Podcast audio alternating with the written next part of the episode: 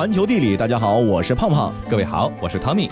这个内陆河啊，在我们人类文明的发展史中，一直是扮演了关键的角色。嗯，那欧洲的第三大河莱茵河呢，其实就是这样的一条内陆河。嗯，混杂着厚重和轻灵，人文与自然，历史与现实，残酷与童话交织在了一起。嗯，如今乘坐内河游轮，通过这条划过西欧心脏的河流游曳欧洲，正成为很多喜欢慢旅行的人的选择。世界真奇妙。在世界河流排行榜上，无论长度、流域、水量，莱茵河都排不进前十。它作为一条河的地位，远远不及它在欧洲文明史上扮演的角色。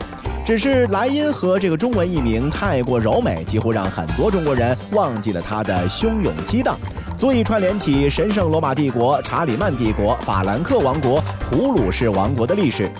正如法国著名历史学家费弗尔所言，整个欧洲没有一条河能与莱茵河媲美。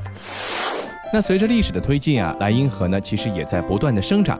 这条曾经用来分割国家和民族的屏障呢，变成了贸易和文化流转的一个催化剂。上世纪六七十年代呢，莱茵河因为污染被诟病，成为欧洲的下水道这样的一个名称。如今啊，它已经再次变得清澈明亮了。河道两岸的每一寸土地呢，都是被人化的自然带折射出美和痛的图景。许多邮轮公司呢，目前啊，真的是深谙内河游这种西方贵族钟爱的奢游方式。从上世纪九十年代开始，就开始运营莱茵河的航程。那今天就让我们一起逆流而上，一览莱茵河两岸的人文和自然美景吧。第一站，我们来到的是荷兰啊。如果只能选一件事物代表荷兰的话，风车无疑是登上榜首之位的。嗯，这些风车啊，帮助与海争地的荷兰从大海中取得了将近国土三分之一面积的陆地。小孩堤防是荷兰全境欣赏风车的一个最佳地点，保存着十九座建于一七四零年代的风车。嗯，那风车呢，最初建造的目的呢，是为了借助风力原理来推动转轮，把低于海平面低洼地区的这个积水给排出来，让地表呢不至于被水淹没。今天啊，游客可以用徒步或者骑风车村的这个方式来游览这个风车村。村里的一架风车呢，目前已经被改造成了博物馆，里面的陈设还原了十八世纪荷兰人的衣食起居，顶部还可以俯瞰全景。现在啊，村里的十九架风车中有十七架常年都在工作，另外两架呢，在每年的七八月份的时候才会开动。好，那离开了荷兰，接着我们顺着莱茵河，下一站去到德国的科隆。有着两千多年历史的北威州最大城市科隆，从中世纪起就一直是德国的文化中心。嗯，从古罗马时期至今，科隆大教堂和周围地区就是热闹的老城区，保留了众多文艺复兴时期的建筑。从十世纪起，科隆就有多个教堂、修道院成立。一一六四年，大主教莱纳尔德·冯·达瑟尔将古波斯祭司东方三博士的遗骨从米兰移到了科隆，如今啊依然保存在教堂之内，使得这里不但是神圣罗马帝国的思想中心啊，也成为和耶路撒冷、君士坦丁堡、罗马并称的圣城。嗯，那科隆的城墙呢，经过了多次扩建，在十三世纪时比巴黎的城墙还要大。科隆市区呢，值得花上一天的时间去游走。那博物馆控们呢，可以到记载了三千年巧克力发展史的巧克力博物馆、德国最古老的美术馆瓦尔拉特博物馆及研究中心、科隆考古档案馆和公共收藏馆于一体的罗马日耳曼博物馆这些博物馆去走走看看。那如果想体验当地人的生活啊，这小酒馆呢是最佳选择，因为这德国人呢把喝酒视为了每天的必修课。嗯，这莱茵河呢有很长的一段都是在德国境内啊。嗯那接着呢，咱们来到了莱茵河的中上游，位于德国科布伦茨和吕德斯海姆之间的莱茵河谷中上段，在2002年被载入到了世界文化遗产名录。城堡和酒庄是这段航程的主要的特色景观。嗯，在最陡峭的河堤保留着两千年前罗马人带来的葡萄栽培技术。雷司令霞多丽会让你的味蕾是回味无穷。同时，绿树浓荫的河滨坐落着历经风霜的古老城堡。嗯这个科布伦茨呢，被称为德意志之角，在两千多年的建成史中啊，经历过许多的统治者，并且保留了所有征服时期中的精华，例如选帝侯宫殿、浪漫的史特陈岩城堡、普鲁士人留下了独一无二的埃伦布赖特施泰因堡以及古典剧院等等建筑。而吕德斯海姆呢，则是进入莱茵河谷中上游的一个门户，同时也是德国白葡萄酒的一个主要产区。好，那接着咱们顺着莱茵河继续由西往东走，来到的是法国。斯特拉斯堡位于东西横跨莱茵河的交通要道之上。虽然说它属于法国领土，但是其实历史上德法曾多次交替的对这里拥有主权。除了混合了德国和法国特色的建筑之外呢，语言是最能够体现这种混血的。嗯，来到这里啊，要先学会说混合了法语和德语的这个你好啊，挺有意思的，挺有意思。这个斯特拉斯堡的历史中心呢，是位于伊尔河两条支流环绕的大岛。这个区域呢，拥有中世纪以来的大量精美的建筑，包括斯特拉斯堡大教堂和小法兰兰西。一九八八年的时候呢，就被联合国教科文组织列为了世界文化遗产。这也是首次有一个城市的整个市中心区域荣获这样的一种荣誉的这个情况。斯特拉斯堡大教堂呢是始建于一一七六年，但是直到一四三九年才全部竣工。最高的地方呢是一百四十二米之高，也是现存的世界第六高的教堂。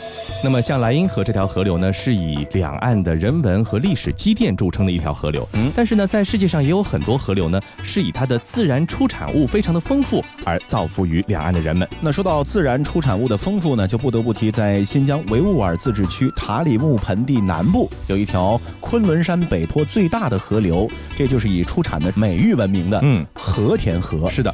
和田啊，这地势是南高北低。和田河呢是唯一从塔克拉玛干沙漠腹地穿过的河流，流经沙漠四百多公里，河床最宽处呢达到了五公里。夏季洪水使得和田河下游天然的绿色走廊得以生存野生动物，像这个北山羊啊、野猪啊、鹅喉羚啊、马鹿啊，还有塔里木野兔等等的野生动物，都是出没在这片沙漠绿洲之中。嗯，那和田河呢是一条季节河。六月到八月，河流汛期的时候呢，河流甚至还可以漂流；非河流汛期的时候呢，河床结冰或者河流呢完全干涸。五到十公里宽的干涸的河床呢，形成了一条带状的沙漠，在这里行驶呢，和沙漠里呢，你几乎看不出任何的不同。稍微好一些的是两岸的胡杨林，不像沙漠那么没有方向感。和田河呢，是纵贯塔克拉玛干沙漠的一条捷径，也是沙漠探险旅游的一个理想的线路。和田河和西昆仑主脉的冰川相关啊，源出玉龙喀什、喀拉喀什两支。出山口以上呢是上游，两大支系穿行于昆仑山峡谷之中。出山之后，玉龙喀什和喀拉喀什并行大约是一百六十公里，到阔什拉什汇合。此段呢是和田河的中游。嗯。阔什拉什一直到和田河入塔里木河的河口处是和田河的下游，长度呢大约是三百十九公里。如果以最长的喀拉喀什河源头算起的话，和田河的全长达到了一千一百二十七公里。嗯。那源于昆仑山、天山、帕米尔等高山高原的许多河流呢，都向着塔里木盆地呢汇聚。它们不能归流于海洋，而是被消纳于浩瀚辽阔的塔克拉玛干大沙漠之中，形成了内流河的景观。那从另一个角度来说啊，塔克拉玛干呢，也是像海洋一样，源自高山冰雪融水，势如脱缰野马的汹涌急流，一旦是流入了沙漠瀚海，就渐渐的消于无形。而和田河呢，则是唯一由南向北穿越塔克拉玛干大沙漠的这条大河流。人们对新疆自然环境的最大的误读或者误解呢，就莫过于说新疆的这个自然环境是很恶劣的、荒凉的、干旱的不毛之地。嗯，茫茫沙海虽然说是渺无人烟，但是啊，巍峨的高山呢，给山前平原也是提供了丰沛的冰雪融水和地表径流，不但是弥补了降水不足，而且造就了像翡翠项链一般的绿洲带。嗯，山岭越高大，现代冰川越发育。河水流量越大，那山前的绿洲面积也就越大。嗯，这个和田河的绿洲面积呢，大约有四千一百平方公里，主体是位于和田河中游玉龙喀什河、喀拉喀什河形成的山前的冲积扇上。和田河的水利灌溉呢，可以和成都平原、关中平原、太行山山前平原等许多历史悠久的这个灌溉区相媲美。河流出山后形成的扇状倾斜平原呢，提供了自流灌溉的一个非常好的条件。那真正让和田河名满天下的啊，就是我们耳熟能详的和田玉了。是的，让和田河遍体鳞伤的呢，也恰恰就是这个和田玉。嗯。除了大名鼎鼎的和田玉啊，很多人并不了解，大规模的翻天覆地、竭泽而渔的机械化采玉活动，已经是让这个和田河是不堪重负了，也终将使得玉石在不远的将来呢采挖殆尽，而留给后人的也许只是白茫茫一片哭泣的大地了。你取代前一秒我生命的空白，问题忽然找到答案。不用解释也明白。你的微笑是一个暗号，我能解读那多美好。梦想不大，想永远停在这一秒。你为我的世界重新彩绘。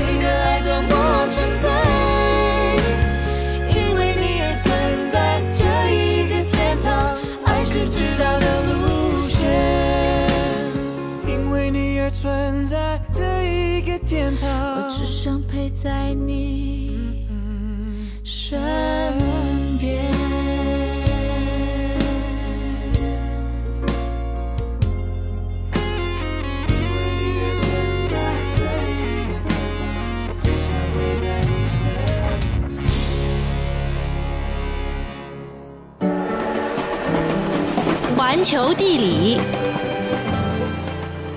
欢迎继续回到环球地理，大家好，我是胖胖，各位好，我是 Tommy。我们前面说到了河流啊，其实人类古代的文明和河流是有着息息相关的关系的。是，古代四大文明几乎都是在大河旁边所建立起来的文明。那如果说没有河流的话呢，有很多地方啊，可能就比较难以生存下去啊。是的，但是依靠现代技术啊，茫茫沙海之中依然可以创造出属于现代的农业绿洲。没错。每一次当我们谈起中东的时候啊，人们的脑海当中呢，就会自动的脑补到这个漫天的沙尘，还有无边无际的荒漠啊，很少有绿色植被，水资源呢也非常的匮乏。是啊，但就是在这样的环境之下，当众多的阿拉伯国家都在为了粮食无法自给和人口爆炸带来的各项苦恼而犯愁的时候，哎。占据新月沃土西南角一小块土地的以色列，却成为了中东为数不多的实现粮食自给，还能每年大量出口的这样的一个异常神奇的国家。嗯，像这个谷物啊、油料种子啊、肉类啊、咖啡啊、可可还有糖，这都是以色列每年可以大量出口出去的农作物。嗯，另外啊，以色列的农业科技也是异常发达，是世界农业科技发展的领航国家。嗯，那接下来的节目，我们就为各位去剖析一下。以色列到底是怎么做到的呢？嗯，那么我们把这个眼光啊放回到十九世纪末的时候，当时啊伴随着犹太复国主义运动的兴起，越来越多的离散于世界各地的犹太人呢就移民回了巴勒斯坦。初来乍到的犹太移民为了生存下去，决定抱团取暖，在郊野组建了集体的农业社区，他们叫做基布兹。这是一种乌托邦式的社区，它的基本原则呢是各尽所能，各取所需。那另一种形式呢叫做莫沙夫。它和基布兹的理念呢基本相似，但是更强调共同劳动。莫沙夫居民呢在自己的土地上耕种生产，自给自足，自负盈亏。那在解决了农业生产的组织架构之后啊，以色列的下一步呢，就是着手解决国内水资源缺乏而且分布不均的问题。嗯。为此，以色列在约旦河以色列一侧呢，是沿线开挖了大量的引水渠，引走了大量的约旦河水。随后又建立了国家输水系统，直接从约旦河上游加利利海开始，开凿了长达一百三十多公里的运河管道和隧道，并且呢，修建了许多的泵站和水库，形成了一个覆盖大部分全国人口密集区的巨大的输水系统。这就是以色列的。北水南调工程，没错。那有了相对足够的水资源来进行农业生产之后呢，以色列通过推广滴灌和污水再生回用技术，进一步提高了水资源的利用率，使得每一滴水呢都能够物尽其用。滴灌技术呢，使得农作物生长所需要的水量是大大减少，避免了漫灌和喷灌所造成的大量的水资源的浪费。此外啊，以色列的海水淡化呢，近年来也是发展的非常快。二零零六年的时候，以色列海水淡化能力呢，只有每天是一百万立方米，但是到二零一三年，短短七年之后，海水淡化供水能力就增加到了每年六亿立方米。嗯。预计二零二零年呢，将会增加到七点五亿立方米一年，而淡化海水的成本呢，其实非常低啊，最低呢只有每立方米零点五四美元。预计到了二零五零年时啊，以色列人百分之七十的生活用水都是由海水进行淡化之后的水源。没错，那另外在农业科技方面呢，以色列也是十分投入。早在一八七零年，在特拉维夫就建立了一所农业学院。一九四八年，以色列建国之后呢，更多的地区性和全国性的农业科研机构就像雨后春笋一般的茁壮成长。一九七一年，农业研究组织成立，各大高等院校呢也都有很多下属的和农业研究有关的学院或者院系。以色列的农业啊，在农业生产组织架构、水资源管理和农业科技研究三驾马车的共同驱动之下，是飞速发展。嗯，在世世代代的以色列人的改造之下呢，以色列已经不再是一百多年前的那片荒芜原野了。如今啊，已经是成为了在他们的信仰当中所说的流奶和蜜之地了，也是成为了全球农业的领航者。那以色列人呢，也是通过自己的双手和智慧，获得了属于自己的富饶应许之地。哎，老吴啊，听说你刚刚从印度回来，哎，怎么样？怎么样？文明古国一定名不虚传吧？那当然，啊，绝对不虚此行。尤其是火车，啊，更是让我难以忘怀。呃，想不想听听啊？哟，明知道我喜欢火车，你就不要卖关子了。哎，我知道大吉岭的登山铁道是被评为世界文化遗产的，你做了没有了？呃，那倒没有，我坐的是普通火车。哎，我跟你讲啊，呃，这印度火车，哎呦喂，嗯，真的是太可怕了。嗯，之前也听说过，呃，据说坐火车人是要挂在火车车厢外面的，远没这么简单。你看啊。这印度火车不仅座位很少，连厕所都是严重超载的。哎呦呦呦呦，人多嘛没办法的呀。哎，挤挤嘛好嘞，只要把你安全送到目的地嘛就好了咯。矫情什么啦？根本不是那么回事儿。印度火车没有像我们火车上那种厕所，都是露天开放式的，排泄物直接到了轨道上，长时间腐蚀轨道和路基，哎，有大量安全隐患呐。啊呃，这这这这这，呃，好吧好吧，哎，要不我们换个话题吧？哎，你给我带什么礼物回来了啦？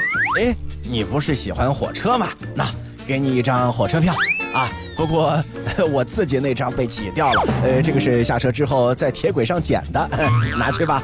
呃，轨道上捡的，颜色还是黄的，呃，你你你你你你。相信大家对于可怕的印度火车都是有所耳闻啊，坐过之后呢啊，绝对是让你别有一番风味在心间。不过看着如今的印度铁路，你大概很难想象，它曾经是亚洲首屈一指的铁路网络。嗯，当时啊，在英国殖民者的主持之下，印度铁路的里程不仅仅在欠发达地区是独占鳌头，即使和那些经济发达但是幅员不够辽阔的发达国家比起来，也是毫不逊色的。在中国人刚刚看到铁路好处，起心动念修建铁路的那一年，就是一八九二年的时候，印度已经拥有将近三万公里铁路线了。嗯，走的真的是很早啊！印度铁路之所以能够在近代史上显得这么的异军突起，和十九世纪大英帝国的棉花贸易是密切相关的。在那个时期啊，纺织业可以说是大英帝国的经济发动机，而美国南方的棉花呢，一直是英国纺织业的主要的上游供应商。但是啊，一八四六年的时候，美国棉花发生了一次大欠收，英国的纺织商人们只能把目光投向其他殖民地，这印度呢就成了一个替代地区。不过啊，印度当时的基础设施建设很不好，在北方腹地种出来的棉花没有办法快速运到孟买和加尔各答。那么，英国的这个纺织商人和殖民地的原料商人一合计，觉得，哎，咱们开条铁路，这是一个靠谱的主意。是的，然而铁路对于英国人自己来说呢，其实在当时还是一个新鲜玩意儿啊。一八二五年，世界上第一条有使用价值的铁路才刚刚诞生在英国的斯托克顿。二十年的时间虽然不短，但是对于一个新技术来说呢，很多细节其实都不成熟的。嗯，修铁路的计划在一八四七年被国会驳回了，并被形容成是一个过于早熟且昂贵的计划和有害且危险的冒险。嗯。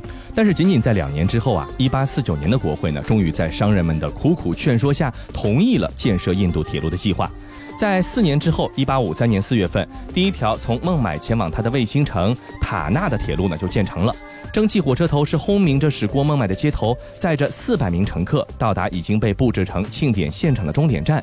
那一天啊，孟买全城放假，人们都出门庆祝印度的首条铁路的诞生。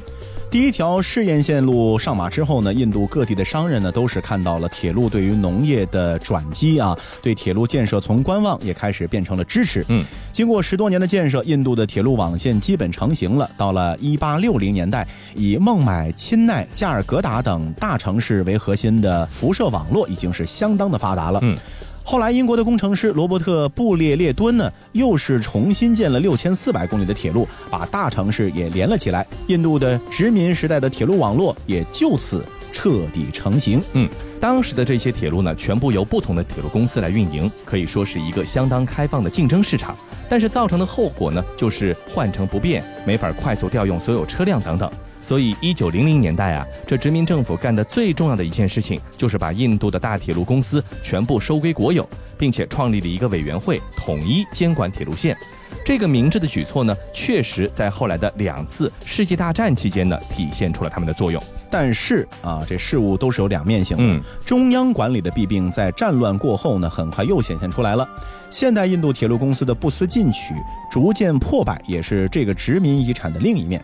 这样看来啊，印度铁路呢，可以说成是成也英国，败也英国啊。如果不是因为英国对于棉纺业的需求以及对于技术普及的兴趣，印度不可能在亚洲兄弟一个比一个穷的时候，就拥有了世界领先的铁路线。但是，也正因为英国人过于单方面的扶持，让印度始终都没有找到一个适合自己的铁路发展的方向。等到了英国殖民政府国有的铁路公司转交到独立的印度政府手中之后啊，印度铁路的大败局也才刚刚开始。嗯，所以啊，咱们下一次看到印度人民开挂一样的扒火车，可不要再随便笑话人家了，因为这个爆笑场景的背后呢，其实隐藏的是一个大国历史里难以揭开的一段悲伤的历史。从这个事情当中啊，咱们更能够看出国家的发展其实不是短跑竞赛，嗯，而是长距离的马拉松。是，你看咱们中国铁路虽然一开始在亚洲并不是太过起眼，是，现在这已经成为亚洲首屈一指的了吧？嗯，这就叫后程发力。好了，以上呢就是这期节目的全部内容，非常感谢您的收听，咱们下期再见。Lipstick